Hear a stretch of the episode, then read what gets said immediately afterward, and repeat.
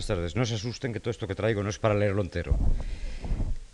Vamos a, a continuar con nuestro, nuestra tercera clase o nuestra tercera lección, como dice el programa, de una manera eh, retórica que no merecemos. No son lecciones lo que dictamos, las lecciones se dictan. Yo estoy intentando hacer un, un repaso de ideas antiguas, de ideas que, que hace tiempo están dando vueltas eh, por mi cabeza. Estoy repasándolas para ustedes y para mí y estoy descubriendo cosas nuevas en escritos antiguos, en notas antiguas. Hemos hablado de el alejamiento mmm, de la mujer, el distanciamiento, su forma de virilizarla, su forma de dejarla allá en un sitio sagrado, en un sitio alejado para no tocarla apenas, porque no conviene que los encantos de lo femenino sean la felicidad, sino que los encantos de lo femenino sean más que vida, tanatos, sean muerte. Hemos visto también cómo el, el encanto, en la sesión pasada, del jueves pasado, el encanto erótico eh, tiene una procedencia homoerótica, una procedencia muy de tic del Renacimiento, muy de, de, de idiolecto particular de Shakespeare, de Marlowe y de otros autores. Algo que estaba en la atmósfera no es un invento personal, no es algo que de pronto utiliza él solo, es algo que está ahí y que se está utilizando en Italia y que se está utilizando en España y que se está utilizando en Inglaterra en aquel momento determinado, porque así eran las cosas. Hoy en ese recorrido de, de posturas estéticas y de lenguajes, dice el programa que yo tengo que hablar del amor, cada una de las eh, ponencias o lecciones o clases o charlas puede tener un subtítulo. Tengo que hablar del amor, pero tengo que subdisfrazar ese, ese um, título con otro que um, nos lleve al terreno. Tengo que hablar más que del amor, del desamor. Lo siento. Si exceptuamos, como alguna persona me dijo cuando salí de la última sesión, si exceptuamos el caso de, de, de Cressida y el caso de Julieta, que de todas formas podíamos discutirlo, vamos a hablar del amor, pero vamos a hablar del desamor. Y no vamos a hablar del amor o del desamor solamente entre hombre y mujer, sino del amor o desamor filial, paterno, etc. De la destrucción, de la náusea, en el caso de Hamlet, eh, del vómito. Y vamos a hablar de lo sexual. Vamos a hablar de lo sexual, que es el lenguaje del amor. Vamos a hablar del lenguaje del amor, que es lo sexual. Por lo tanto, vamos a hablar si es lo sexual el lenguaje del amor, Vamos a hablar del desamor, porque nunca lo sexual puede ser la plenitud del amor, de ninguna manera. Bien, ¿existe o no existe en Shakespeare un lenguaje, y por eso yo contestaría, en los casos de Julieta y de Crésida, ¿existe o no existe un lenguaje que pretende ahora minimizar o atacar? Haciendo un envolvente donde el sexo es una especie de burla, donde el sexo es una especie de conversación de gimnasio. Si ustedes han estado en algún gimnasio alguna vez, cuando se viste uno, cuando se va cambiando de ropa, hay 10 o 12 que siempre hablan de lo mismo.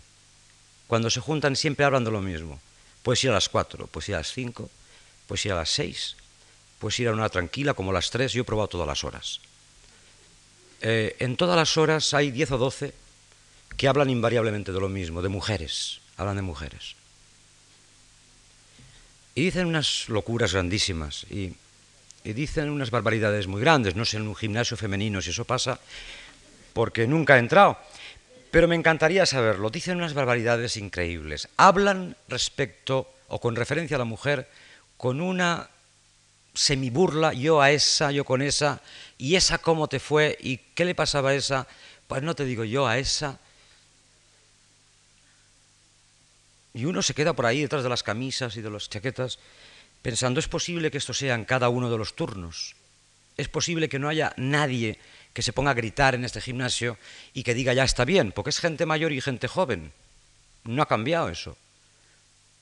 Bien, pues eso es exactamente a lo que me refiero en Shakespeare. En Shakespeare, cuando se toca ese tipo de lenguaje, es para banalizarlo. Y tenemos dos niveles. Tenemos el de la banalización, que se produce en las comedias, como siempre repetiré, y tenemos el de la náusea. un ejemplo del, lenguaje body, que se llama así en inglés, body language, naughty language, dirty language, eh, lenguaje sucio. Un ejemplo es en broma, y cualquiera sirve de ejemplo, la comedia de los errores, los dromios hablando, Romeo y Julieta sirve, Mercucho hablando, lo veremos ahora, y otro que no hace tanta gracia, otro que habla de lo sexual y de la relación con la mujer de una manera difícil, de una manera cruel, de una manera que no nos gusta. Este es el caso de Hamlet, este es el caso de Timón de Atenas. Lo vemos en un momento. Es decir, que estamos en el desamor.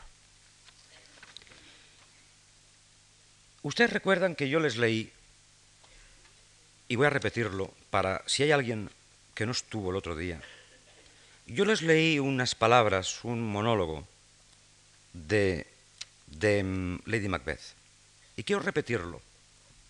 Quiero repetirlo para que veamos eh, cómo mm, no hay contento con el sexo de uno. Y luego daremos la vuelta a todo esto. Decía que el trozo, recuerdan, recuerdan ustedes, Está ronco el cuervo, que anuncia con graznidos la fatal llegada de Duncan a mi castillo, antes de matar al rey. Espíritus, venid.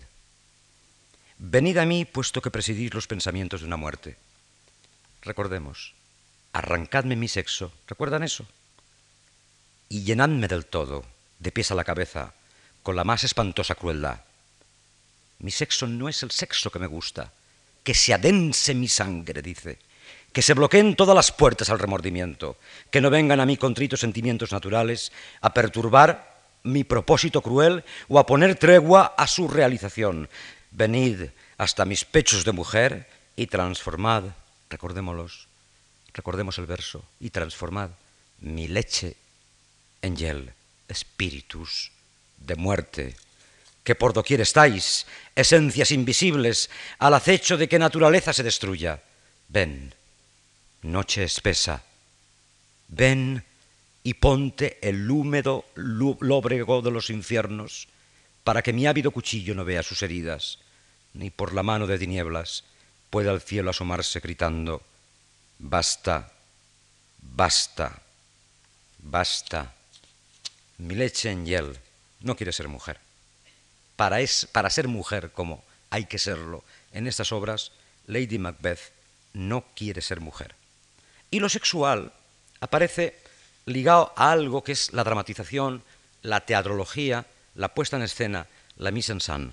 Lo sexual aparece o muy obvio, muy como body language, es decir, decir algo deliberadamente sucio, como en los gimnasios, o hacer algo que, apoyado por una mano, por un gesto, por una cara, por una mueca, parezca sexualizado, para Para desenredar, para destruir, más que desenredar, para destruir la acción amoroso-sexual que pudiera eh, estar creándose, o un gesto, o una cara, o una referencia exacta al sexo.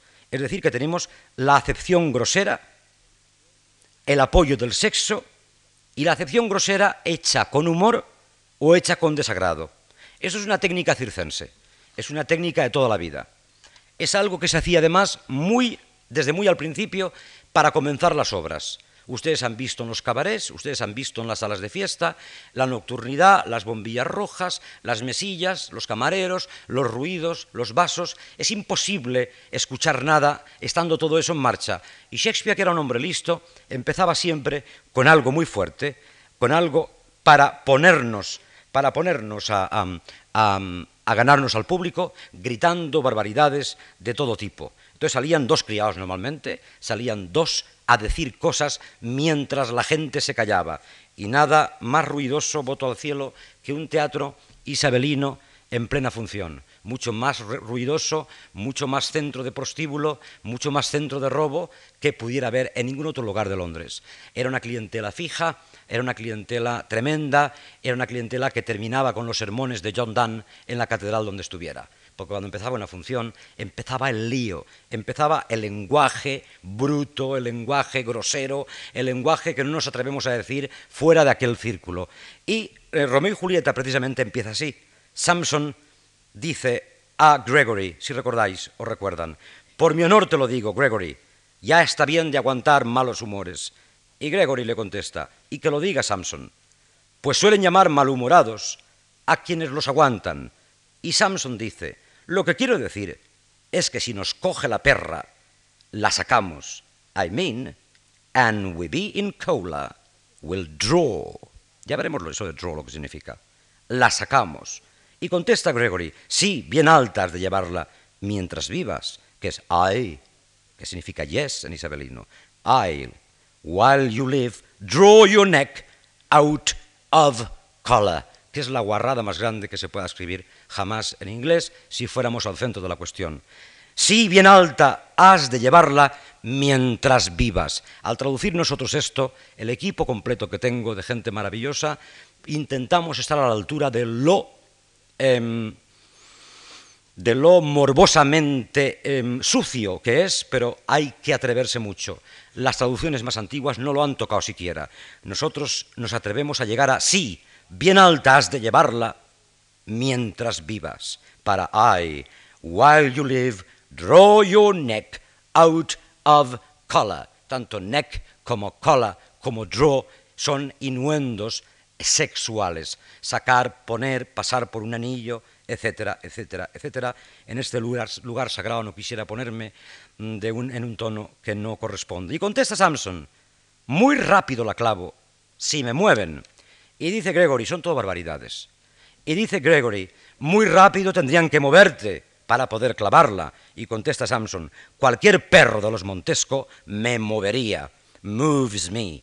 Y Gregory dice, moverse es irse y erguirse es de valientes. Así que si te mueves, te vas. Thou runnest away, que significa pues que te vas sexualmente. Y Samson contesta, un perro montesco hará que me plante será mío el lado del muro, sea hombre o mujer, o lo que sea, o ese Montesco. Y Gregory contesta, flojo me parecéis, que simple el más débil quien anda por este lado. Y contesta Gregory, la contienda es entre los amos y entre nosotros sus criados, a lo que Samson contesta, tanto da, me portaré como un tirano, primero acabaré con los hombres y luego seré amable con las vírgenes, les cortaré flores, que es otra guarrada. Y Gregory dice, flores a las vírgenes. Y Samson dice, sí, les cortaré flores o les cortaré la flor. Tómalo en el sentido que quieras. Tómalo en el sentido que quieras. Take it in what sense thou wilt. Madre mía. Y Gregory contesta, por donde más lo sientan, lo han de tomar, que es mucho más grave todavía. Y Samson dice, me sentirán mientras pueda tenerme tieso, ya se sabe qué buena pieza de carne poseo. Y dice Gregory, sí, sí, se sabe que de pescado no es.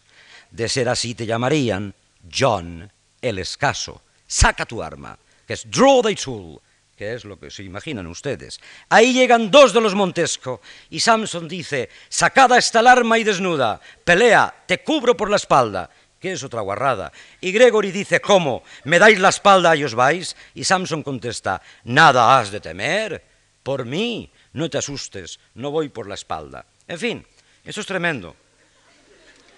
Esto, eh, las traducciones de principio de siglo no lo traducían, simplemente lo alejaban. Esto pueden ustedes estar seguros, tengo testigos en la sala, el mismo, testigo de siempre, que fue materia de tesis doctoral mía, el lenguaje del amor en Shakespeare, mi querido maestro que nunca falta a estas sesiones, a él me encomiendo, él garantiza que esto es así. Body language, guarradas, increíble, increíble número de guarradas en todas las obras, pero también Julieta y también Romeo, lánguido, y también Mercucho, por supuesto, y también Crésida, por supuesto. Y ojo, lo veremos hoy, también Ofilia, mucho ojo, lo veremos. Entonces, inuendos con amenaza de gesto en la mano, inuendos con una cara concreta o simplemente la palabra y la técnica circense de hacer callarse al personal, los payasos salen, ponen orden y luego viene el número bonito de pasar por el cable o de lo que sea, cuando el público está callado ya, cuando la multitud, cuando los groundlings, que así se les llamaba, se habían callado de una vez y decían, bueno, bueno, bueno, bueno, esto que están diciendo qué es, que lo tome, que lo sienta, que tal, que cual, ¿qué pasa aquí? Del mismo tono son los demás sinónimos punzantes que hay en Shakespeare, no solamente draw y tool, del mismo tono que encontramos en la obra dramática de nuestro autor, todos relacionados con la idea de penetración. Les doy una lista. Lanza, lance, aguja, todo lo mismo. Needle, espada, sword, espina, thorn, en oposición a los innumerables vocablos para describir los genitales femeninos, en los que casi siempre se incluye la idea de recipiente y de herida.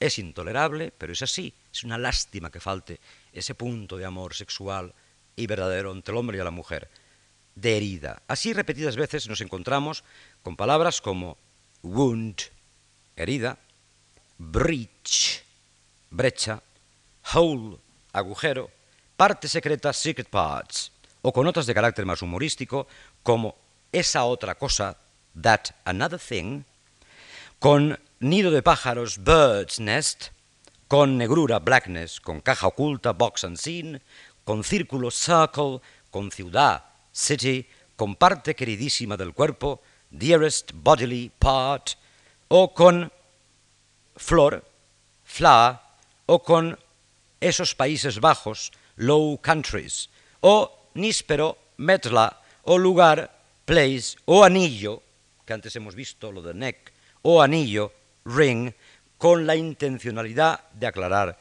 que es lo que aprisiona y rodea al dedo, el ring. Finalmente, también sale como genital femenino, lo siento, España, Spain, cola de salmón, cola de salmón, salmon's tail, con la confusión fonética con tail de cuento o tail rabo. ¿Entienden? Tail, tail. Quien sepa inglés, tale o tile. Entonces, el Salmon's Tale, con la confusión fonética de tale o cuento, serían dos de las acepciones de más efecto. Bien, veamos otro ejemplo de Romeo, que hay por la página 232. Si alguien tiene un libro y el que no lo tenga, que se lo compre. Dice, dice en la página 232, dice Mercucho, que es uno de los personajes más asombrosos de la obra. Le dice a Romeo, así me gustas, ¿no es mejor esto que ir lloriqueando por amores? Ese es mi amigo, así me gusta Romeo, así es como te hicieron el arte y la naturaleza. Ese amor absurdo tuyo semejaba a uno de esos necios que corren arriba abajo buscando donde clavar el acero. Y Benvolio contesta, basta, basta, detente. Y Mercucho dice, ahora me quieres cortar el hilo del argumento cuando ya llegaba a los pelos y señales. Thou desirest me to stop in my tale against the hair. Largo se hacía ya, dice Benvolio, muy largo ese cuento tuyo. Thou wouldst else have made thy tale large. Largo se hacía ya, muy largo, muy largo ese cuento tuyo. Qué tontería, dice Mercucho. Se habría acortado Oh, thou art deceived. I would have made it short. Se habría acortado, pues ya llegaba al fondo de la historia y no quería fondear más. Todo es lo mismo. Todo es exactamente lo mismo, comprobado. Ahora ya hay eh, mm, lexicons, ya hay diccionarios. Pueden consultar mm, el de Coleman, pueden consultar el de Partridge, pueden consultar el que quieran. Esto ya no es un invento, esto no es un descubrimiento, esto hace 15 años o 20 era una cosa un poco rara de defender en público, pero finalmente estamos todos de acuerdo que la gracia es esa y ahí está. Y Mercucho tiene así esa gracia. Mercucho precisamente porque habla así, de esa manera tan grosera, es un personaje gracioso, no la forma grosera que utilizará Hamlet, no la que utilice Ofelia, no la que utilice Julieta, no la que utilice Cressida, no, la que utiliza Mercucho es realmente muy graciosa. Es un personaje eh, verdaderamente asombroso, es un personaje que muere fuera del escenario, pero que en cualquier mise en scène de teatro o de ballet, el, autor, el director, el metteur en scène se las arregla de manera para que muera en el escenario porque es una sorpresa maravillosa, una sorpresa estética increíble. Sabemos que morirá Romeo, sabemos que morirá Julieta. Nos han dicho, no mucho, que se morirá Mercucho, ese chico tan guapo que hay, va a morirse también, pero hay que ser entendido para saber que Mercucho también se muere. Normalmente la gente entra y dice, sí, sí, aquí mueren todos, pero nadie espera que ese Mercucho del Parlamento de Queen Map se muera. Nadie espera esto. Y como nadie lo espera, resulta que cuando se muere, porque lo matan con un cuchillo, en defensa de Romeo, cuando se muere, nos apiadamos de él. Hay una gran conmiseración. Yo recuerdo haber visto representaciones donde la muerte se representa en el escenario, no fuera, dentro del escenario, aunque alguien haya venido y dicho, en nuestro amigo Mercucho ha muerto, recuerdo, recuerdo eh, que he visto muchos montajes, incluido una coreografía un ballet de Nureyev, en el que Mercucho muere en escena también, y es asombrosamente hermoso. Margot Fontaine y Nureyev haciendo los papeles principales, y un Mercucho que dicen interpretaba Shakespeare en sus tiempos, porque es el papel caramelo de la obra. Desaparece pronto, tiene tiempo para descansar, eso es una ventaja siempre, todo el mundo lo recuerda, todo el mundo lo recuerda y se va en plena gloria antes de estropear su papel. En Mercucho y en las dos caras de su moneda hay mucho del eterno juego de esconder y mostrar en el teatro shakespeariano. Por un lado el chiste fácil, la broma grosera, por otro lado la muerte en contraste con todo ello. Los personajes aparentemente banalizados pueden llegar a ser los más patéticos, los que tienen más fuerza teatral en Shakespeare. Los más groseros son los más tiernos muchas veces. Sin las palabras groseras, sin el lenguaje del sexo, los tonos de ternura habrían pasado inadvertidos. Esto es otro contraste. Sin las palabras groseras, los tonos de ternura habrían pasado inadvertidos. Son los contrastes entre lo festivo y lo triste los que hacen posible ese efecto. Recordemos los términos en que describe a Falstaff la posadera de Enrique IV. Lo describe de esta manera que tiene mucha gracia. Dice, les dice a, a los compañeros, le dice concretamente a Asnea, le dice, lleva cuidado, tened cuidado con él, me la clavó en mi propia casa y de manera muy salvaje. A fe mía que lo hizo, ya creo que lo hizo. Nadie sabe lo que puede ocurrir cuando saca su arma. La mete como el mismo demonio, sin reparar en hombre, mujer o niño. Este es sin duda el Falstaff salvaje y tierno, fanfarrón y cobarde, el Falstaff dicharachero que cuando habla con Doll, la, prostituta, se expresa de la siguiente manera, pues para servir con bravura es menester avanzar sin miedo, meterse en la brecha con la pica dispuesta con gallardía. Pero también es este el que oyó junto con Feeble, junto con Pistol, junto con Silence, el que oyó esa frase conocida ya por todos nosotros, el que oyó los chimes at midnight, las campanadas a medianoche, como muy bien decía la película aquella de Orson Welles. Pero volvamos un momento a Romeo y Julieta, por unos momentos, porque hay un parlamento que es el de la nodriza, que tiene su gracia, que os lo leo.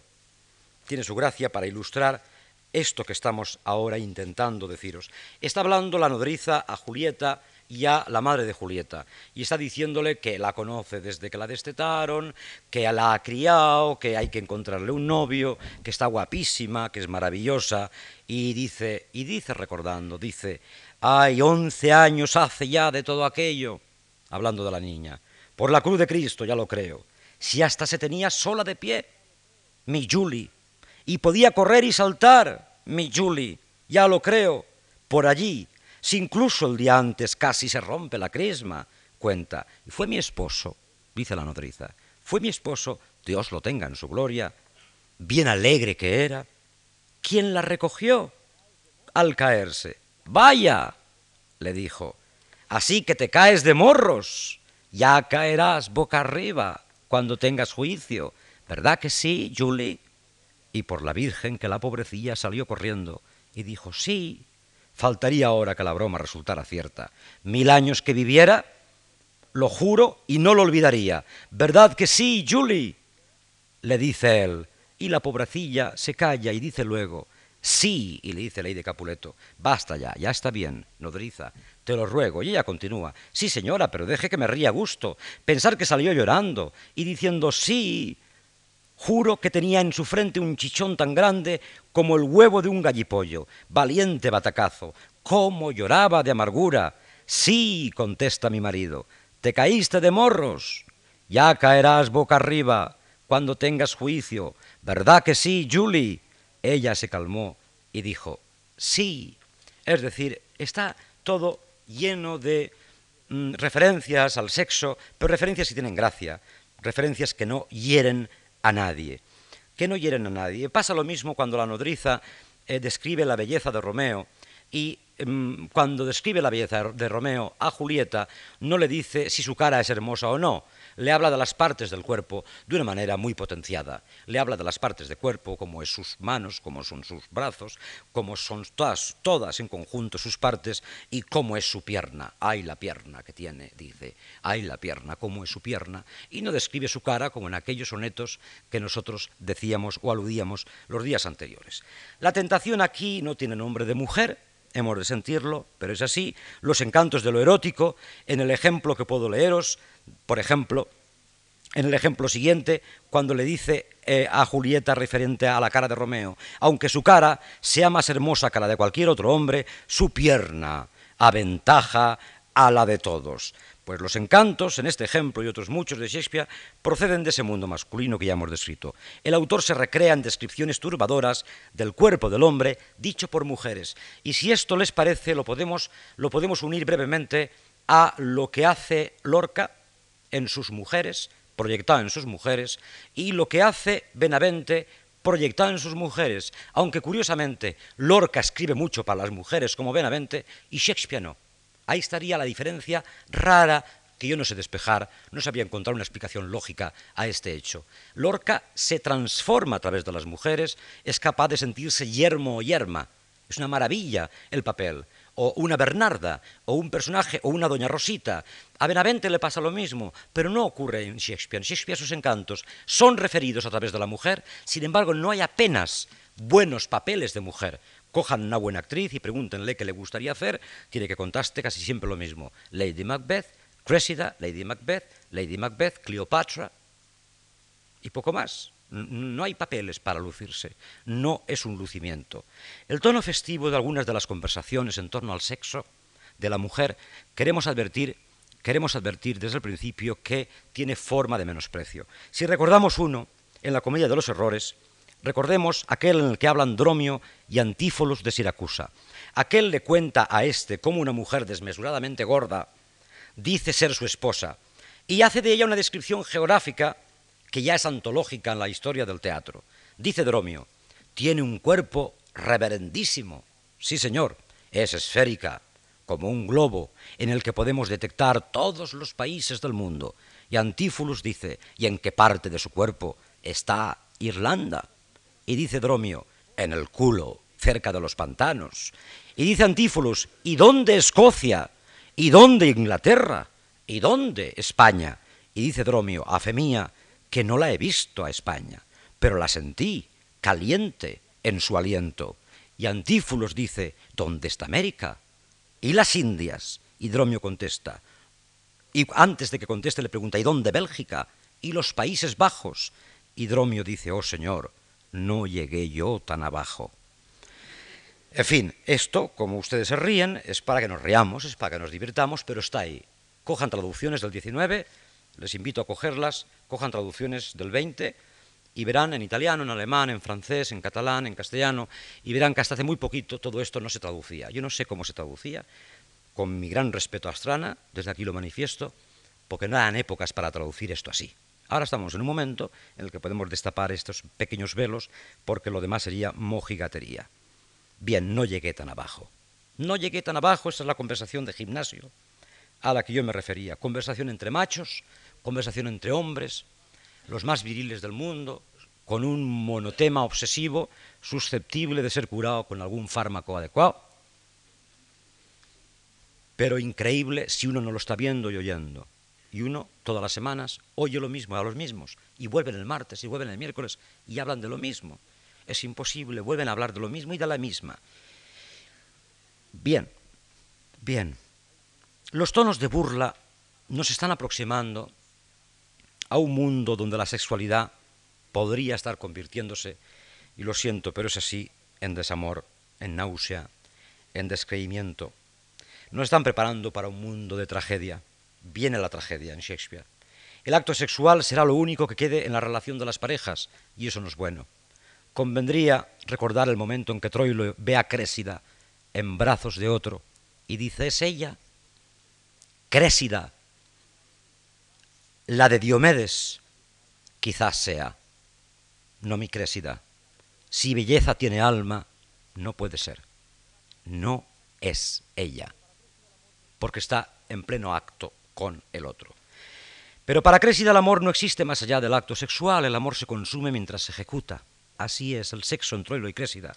Es un elemento para la desintegración, dato para la comprobación del carácter ambiguo del triunfo del amor tiene como en Hamlet una funcionalidad el sexo. Sirve para algo concreto dentro de una perspectiva dramática. Es imposible referirse al castillo de Elsinore, al castillo de Hamlet en Elsinore, sin sentir la presencia de lo sexual como una verdadera enfermedad. A Hamlet le repugnan los seres que pueblan aquel castillo. Hamlet ve incestos, ve corrupciones, incestos, incestos, incestos, incestos y desconfianza. Hamlet está actuando. Yo me niego a, reconocer que no esté actuando. Actúa todo el tiempo operando con el lenguaje. Habla, habla, habla, habla, habla, habla. Inventa palabras, inventa lenguaje. Dice incesto, incesto, incesto. En la ley de la época no era incesto que su madre estuviera casada con su tío hermano de su padre. No era incesto, pero él dice incesto y la sala está llena de incesto. Él dice prostitución y la sala está llena de prostitución. Él insulta a, a, y la sala se llena de insultos a Ofilia. No hay remedio. Hamlet no es la historia de Hamlet de antes de salir al escenario. Dice, un día te amé, ahora lo veremos. Pero ¿y qué si no nos sirve? ¿Y qué si ahora está diciéndole no quiero saber nada de ti? Vete, apártate, puede ser infecciosa. Hamlet, maestro de lenguajes, Hamlet, conductor hacia la degradación, Hamlet, ingeniero de palabras, que nos va metiendo poco a poco, poco a poco, poco a poco, poco a poco, en un mundo en el que todo es en, que, en el que Ofilia, por ejemplo, se convierte en una frase, se convierte en un agente destructor y no en una mujer, en el que Gertrude se convierte en lo mismo, en el que Clodios está bajo sospecha, en el que todo el mundo es malo excepto él. Y pensemos, nosotros somos él para los demás. Nosotros decimos de los demás, es que estos no, y yo soy estos para los demás. Hamlet piensa que todo el mundo es malo en el sino. Puede que tenga razón, pero en principio es su fabricar palabras, su fabricación, su composición de un lenguaje, lo que constituye su acción. Es verdad que él duda, pero habla, habla, habla, habla, habla, hasta, hasta que la cabeza puede llegar a reventarnos. Hamlet forma parte de ese arte de la memoria. Lo conocemos antes de entrar en escena. Todo el mundo tiene una idea de Hamlet, si ustedes quieren romántica, pero todo el mundo tiene una idea. Dice en un momento, Señor, hubo un tiempo en que, en que me hacía requerimientos de amor, dice Ofilia sobre él, perdón. Pero esta forma parte de lo que no se ve en el escenario. El Hamlet que tenemos es el que tenemos que analizar ahí, el que vemos presente, no el anterior, el que vemos en escena hablando, hablando, sin embargo no hay duda, aunque nos lo hayan contado, hay, hay por el contrario un plan escénico. El plan escénico es hacerle hablar, hablar, hablar, hablar. Veamos, veamos en Hamlet está todavía en traducción por nuestro instituto. Estamos terminando, pero aún no está en imprenta. Permítanme que lea pequeñas pruebas que tenemos. Recordemos su encuentro con Ofilia, aquel encuentro que dice más o menos esto. Ella le habla, le dice, mi señor, conservo de vos algunos recuerdos que hace tiempo quiero devolveros. Os lo ruego, tomadlos ahora. Y dice Hamlet, ah, no, no, no, no, no nada os he dado. Y Ofilia insiste, sabéis, Señor, que sí que me los disteis, y también que iban acompañados de palabras de aliento, dulce, que los hacían más preciosos. Perdido su perfume, tomadlos ahora, pues para el noble corazón regalos ricos en pobres se tornan cuando provienen de la crueldad. Tomadlos, mi señor. Y Hamlet le dice, hola, hola, hola. ¿Sois honesta? Y Ofilia dice, Señor. Y Hamlet dice, ¿y hermosa? Y Ofilia dice, ¿qué queréis decir, mi señor? Es cruelísimo con ella. ¿Qué queréis decir, mi señor? Y él contesta, que si sois honesta y sois hermosa, ¿por qué tolera vuestra honestidad comercio con vuestra belleza? Que es tremendo. Nunca, mi señor, dice ella. La belleza podría tener trato mejor, sino con la honestidad. Antes yo os amaba, le dice Hamlet. Y Ofilia dice, es verdad, señor, y así me lo hicisteis creer. Y Hamlet contesta, tanto mayor fue mi decepción. Y continúa, enciérrate en un convento. ¿Os acordáis de esto? Get thee to a nunnery. Enciérrate en un convento. Convento significa varias cosas en inglés. Significa convento y significa casa de prostitución. Get thee to a nunnery. ¿Por qué habrías de parir hombres del pecado? Aquí hay una clave que repetiremos luego en Otelo. ¿Por qué habrías de parir hombres del pecado? Ea, vete a un convento. Ea, vete a un convento. Insiste. Y si alguna vez te casaras, ahí va esta maldición como dote. A un convento, Ofilia. Y Ofilia contesta, devolverle la razón, oh cielos. Y Hamlet dice, venga, a un convento. Vete a un convento. Se oye por todo el teatro. Get thee to a nunnery. Get thee to a nunnery. Go, go. Y se va oyendo, vete a un convento, a una casa de oración. Una casa, puntos suspensivos, de oración, para que pueda significar prostíbulo como significaba en el 17 inglés. Es tremendo. trata a Ofilia de una manera cruelísima, muy cruel, muy desagradable. No es este, sin embargo, el momento más álgido de esa crueldad. Hay otro momento que quiero pasarles. Aquel en el que, ante la representación del mousetrap por los cómicos que van a Palacio, ¿recuerdan? empieza a decirle cosas soeces a Ofilia. Ofilia se va a contagiar poco a poco de eso cuando enloquece. Se enloquece diciendo cosas soeces, porque hay una invitación por parte de Hamlet. Se pone junto a ella para ver la función y le dice, recuerden, Lady, shall I lie in your lap? Que es una cosa grosera. Le dice, Señora, ¿Me dejáis que ponga la cabeza en vuestro regazo, que la recueste en vuestro regazo? Ofilia dice, no, mi señor.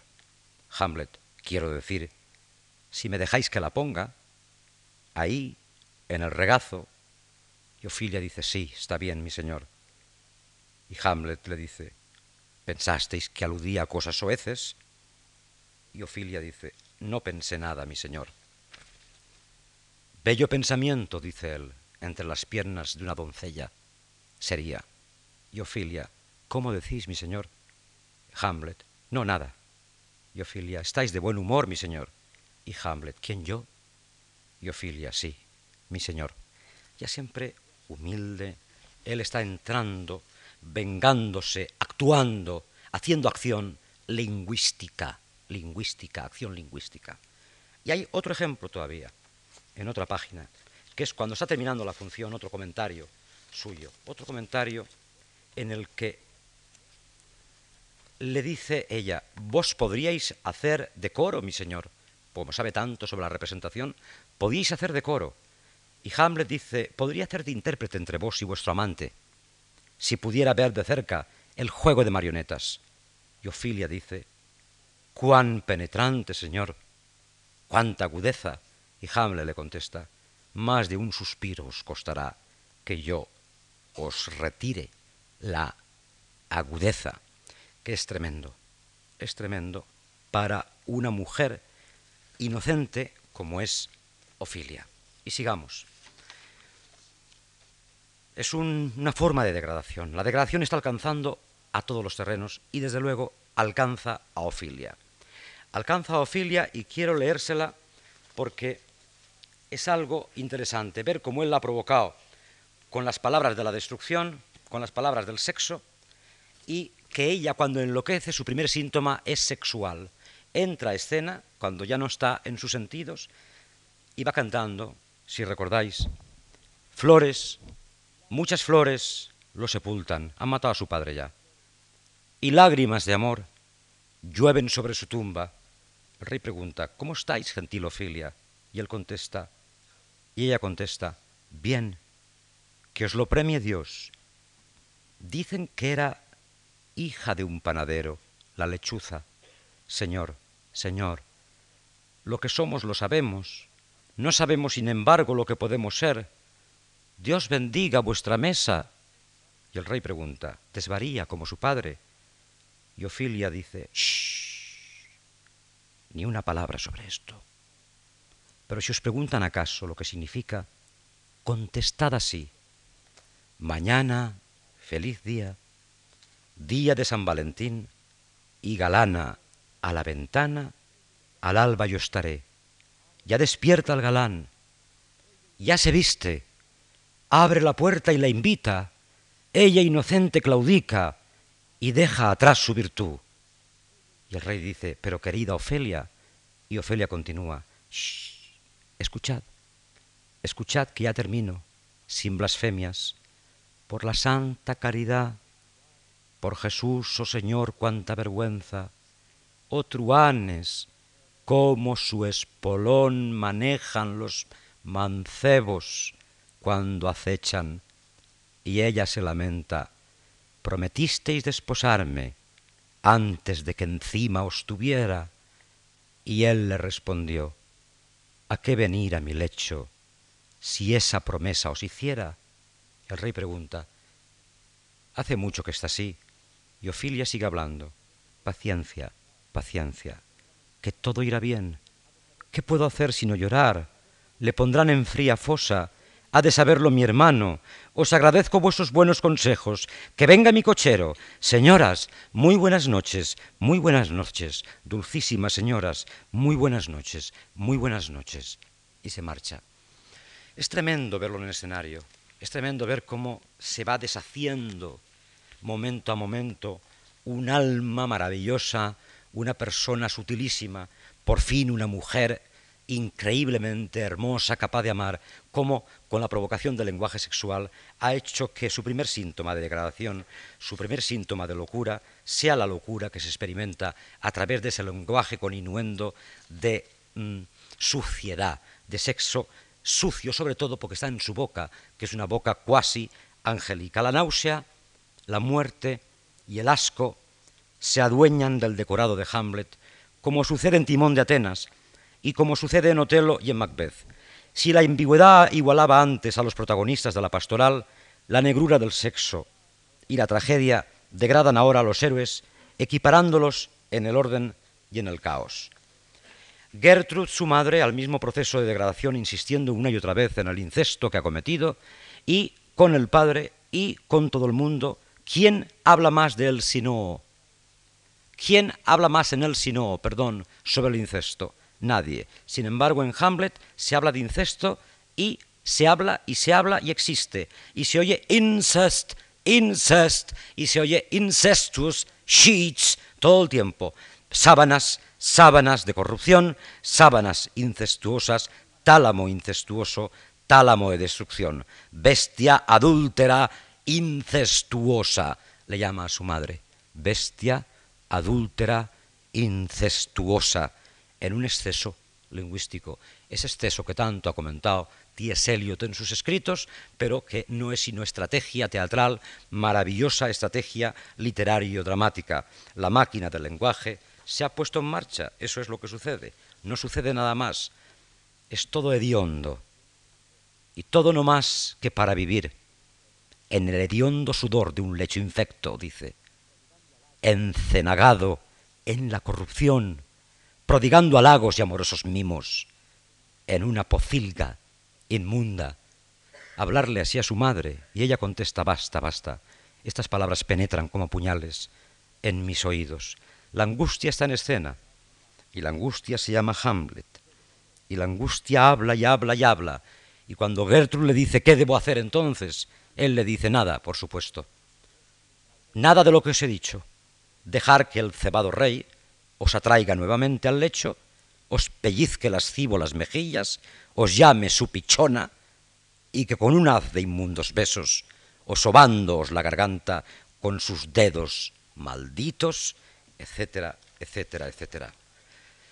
A Hamlet no le importará que Ofilia sea o no inocente, le importará que como su madre sea una mujer con capacidad para generar y transmitir la destrucción. La destrucción y el sexo es lo que hay presente. Y en Otelo, en Otelo podemos recordar el principio de la obra cuando va una pandilla de gente a gritar a Brabancho. Brabancho es el padre de Desdemona. Va a gritarle, va a, va a decirle, va a advertirle el pueblo que su hija está con un negro, que está con una bestia, y van a, su puerta, van a la puerta de su casa y le gritan a Brabancho, voto al cielo, Sire, os han robado, por pudor poneos vuestro vestido, vuestro corazón está roto, habéis perdido la mitad del alma. En el momento en que hablo, en este instante, ahora mismo, un viejo cordero negro embiste a vuestra oveja blanca. Levantaos, levantaos. Es una manera sucia de describir a Desdemona, a vuestra oveja blanca, un viejo cordero negro. Animalidad y sexualidad siempre. Dejaréis que cubra a vuestra hija un caballo berberisco. Vuestra hija y el moro están haciendo la bestia de dos espaldas, es decir, juntos, una espalda negra, una espalda blanca. Mundo de extremos, todo en los extremos, el amor en un sitio,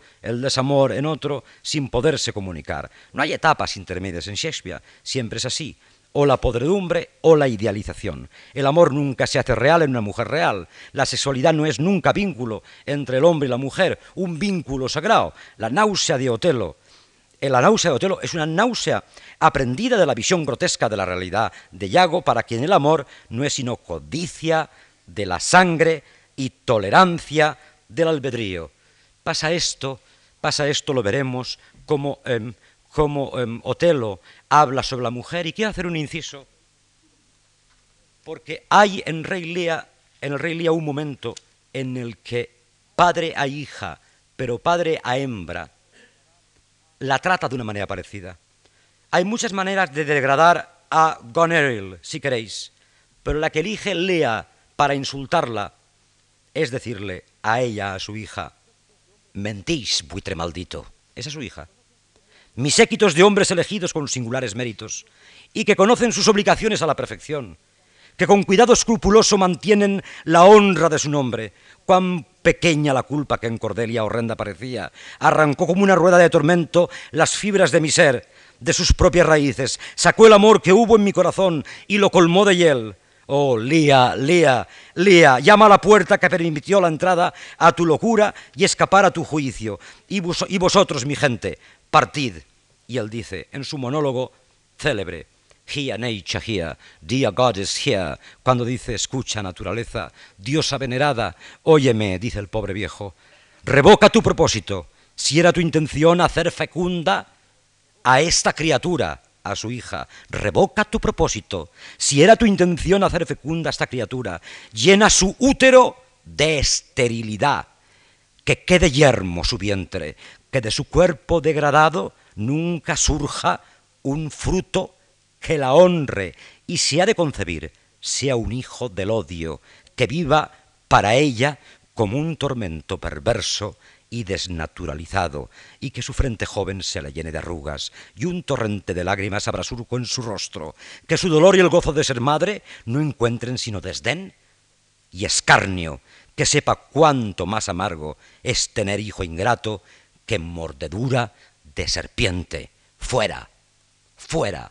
La idea de que la mujer es transmisora del mal la estamos viendo en Romeo, la estamos viendo en Macbeth, la estamos viendo en Otelo, la estamos viendo, lo recogeremos luego, en el Rey Lía.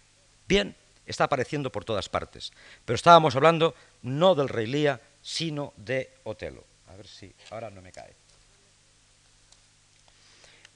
Estamos hablando de Otelo donde la definición que Yago da es que el amor, lo digo otra vez, el amor no es sino codicia de la sangre y tolerancia del albedrío. Yago que sabe qué clavijas tocar para que suene una determinada música, ese Yago que sabe el precio de cada hombre y el nombre de cada cosa, Yago que espera y desea que el amor jamás funcione, Yago auténtico director de la tragedia que hunde a Desdémona como antes hundió a Ofilia, Yago testigo de la debilidad de todos, filósofo grotesco que vaticina la traición cuando aún no existe, que provoca el desastre con solo enunciarlo, que fabrica los celos y que se excita con la agonía de quien los padece. Ese, ese, ese Yago y ese Otelo son los que nos conducen al próximo ejemplo que quiero leer hoy, que es aquel momento en el que está, está em, hablando Otelo a Desdémona y le dice, le dice, en esa situación en la que no quiere que la mujer sea transmisora de mal, le dice, después de, saber los motivos, los que se imagina de hacerlos, le dice, si hubiera querido el cielo probarme con infortunios, llover plagas y vergüenzas sobre mi cabeza desnuda, hundirme en la miseria hasta los labios, encerrarme en cautiverio con mis esperanzas, habría yo encontrado en lo más recóndito del alma una gota de paciencia, pero ay, convertirme en cifra inmóvil para que a esta hora de desprecio me señale con su mano lenta, inalterable, eso, aun eso podría soportarlo bien, muy bien, pero de ese lugar donde mi corazón deposite, donde debo vivir o renunciar a la vida, de ese manantial que alimenta mi curso, para que no se seque, ser atrapado así, o conservado como un estanque, para que sucios sapos forniquen y engendren, o conservado como un estanque, para que sucios sapos forniquen y engendren. Muda tu color, paciencia, joven querubín de labios rosados, muéstrate como el infierno tenebroso, le dice a Desdémona. Y ella contesta, es que ya no me consideráis honesta, mi noble señor. Es como Ofilia y Hamlet ¿Ya no me consideráis honesta?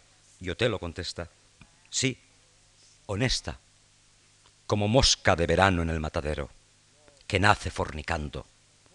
Tú, flor de maldad, hermosa y aún así de perfume dulcísimo, tú que así penetras mis sentidos, ojalá no hubieras nacido jamás. Desdémona contesta, Dios, ¿qué, qué pecado de ignorancia he cometido y Otelo le contesta, este hermoso papel, este bello libro de amor, fue creado para escribir en él ramera. Preguntas cuál fue el pecado. Tú, mujer pública. Brasas serían mis mejillas, que a cenizas redujeran el pudor si dijese tu pecado y lo preguntas.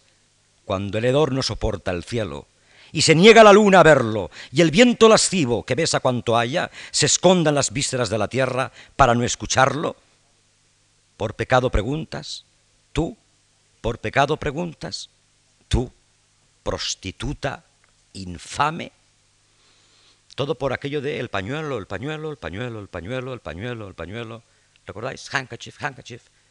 Y dice uno, ¿y cómo se monta esta tragedia de exceso? Bien, hay más exceso. Pero este es de una mm, ordenación estética maravillosa. Mañana, pasado mañana lo veremos. Cuando ya va a matarla es un momento precisamente que quiero leer por momento de construcción maravillosa, de amor puro, porque se redimirá solamente si destruye el objeto. Recuerden el momento cuando está junto al lecho de eh, Desdémona, se acerca lentamente. Es un momento bellísimo y aún dice, una razón. Hay una razón, alma mía. Vosotros no podéis conocerla estrella sin mácula, pero hay una razón. Oh, no, no quiero derramar su sangre, ni lacerar su piel, blanca como la nieve. No, no quiero. Suave como alabastro en el sepulcro. No, no quiero. Pero debe morir. O traicionará a otros hombres. Otra vez la idea. Apaga la luz. Ahora apaga su luz apagara yo ese fuego que alimentas, y la llama arrepentido podría devolverte. Pero si extingo esa luz tuya, que a la perfección de la naturaleza asombra, ¿dónde podré encontrar el fuego de Prometeo que a mí tu luz me restituya. Cuando haya arrancado la rosa, no podré darle nueva vida y deberá marchitarse. Deja que ahora me embriague contigo.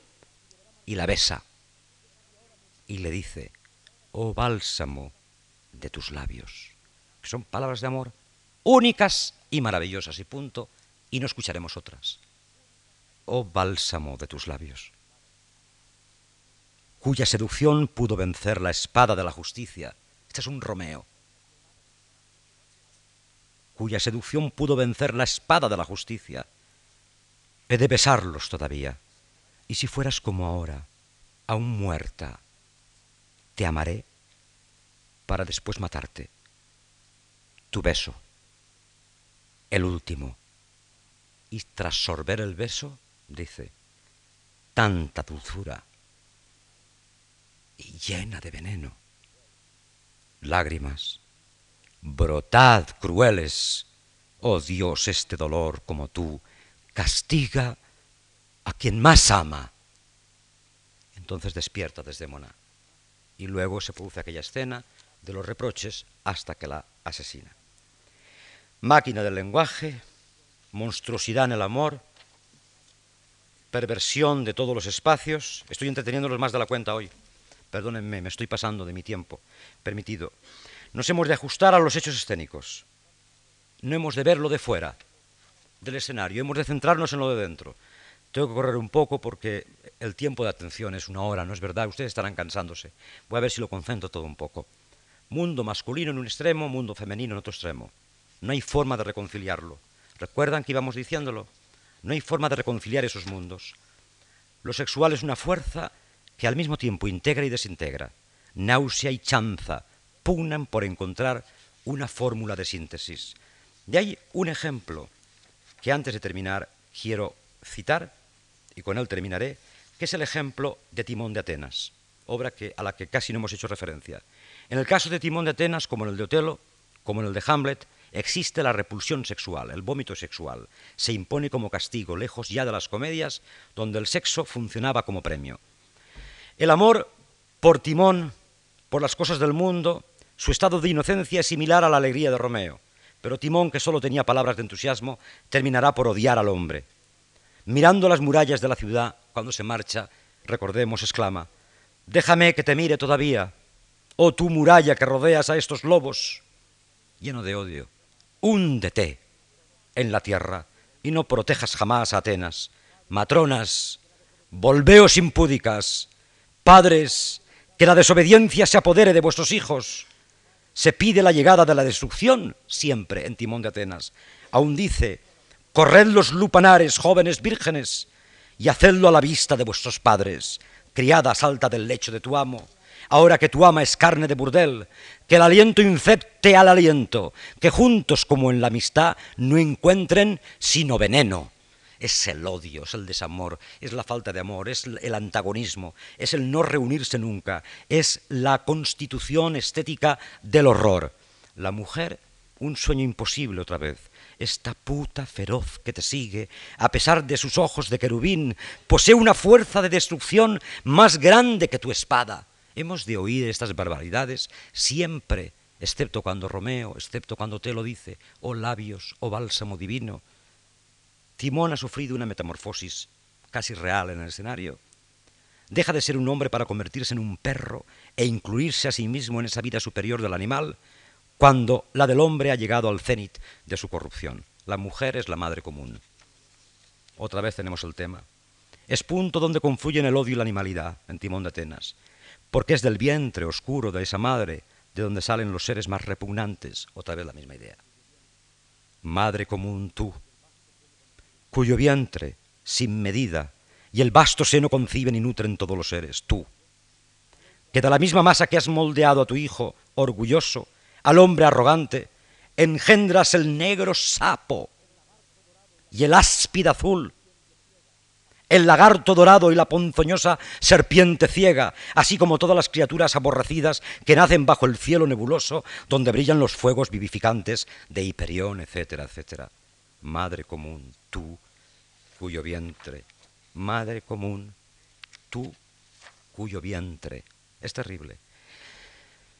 Pensemos en el epitafio del propio Timón, por terminar las referencias de hoy, en el epitafio de su tumba.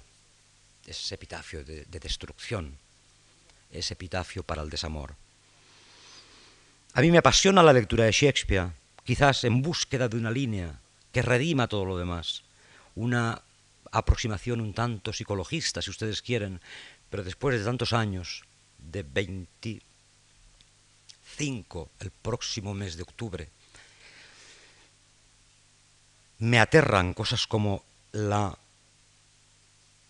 las frases lapidarias, el epitafio que hay sobre la tumba de Timón. Dice, aquí yace un cadáver miserable, privado de un alma miserable. No busquéis mi nombre. La peste os consuma a todos, infames esclavos. Aquí duermo yo, Timón, que en su vida odiaba a todos los hombres. Pasa y maldice con toda tu alma, pero pasa sin detener aquí tu paso. Sin detener aquí tu paso. Todo es odio. Gracias.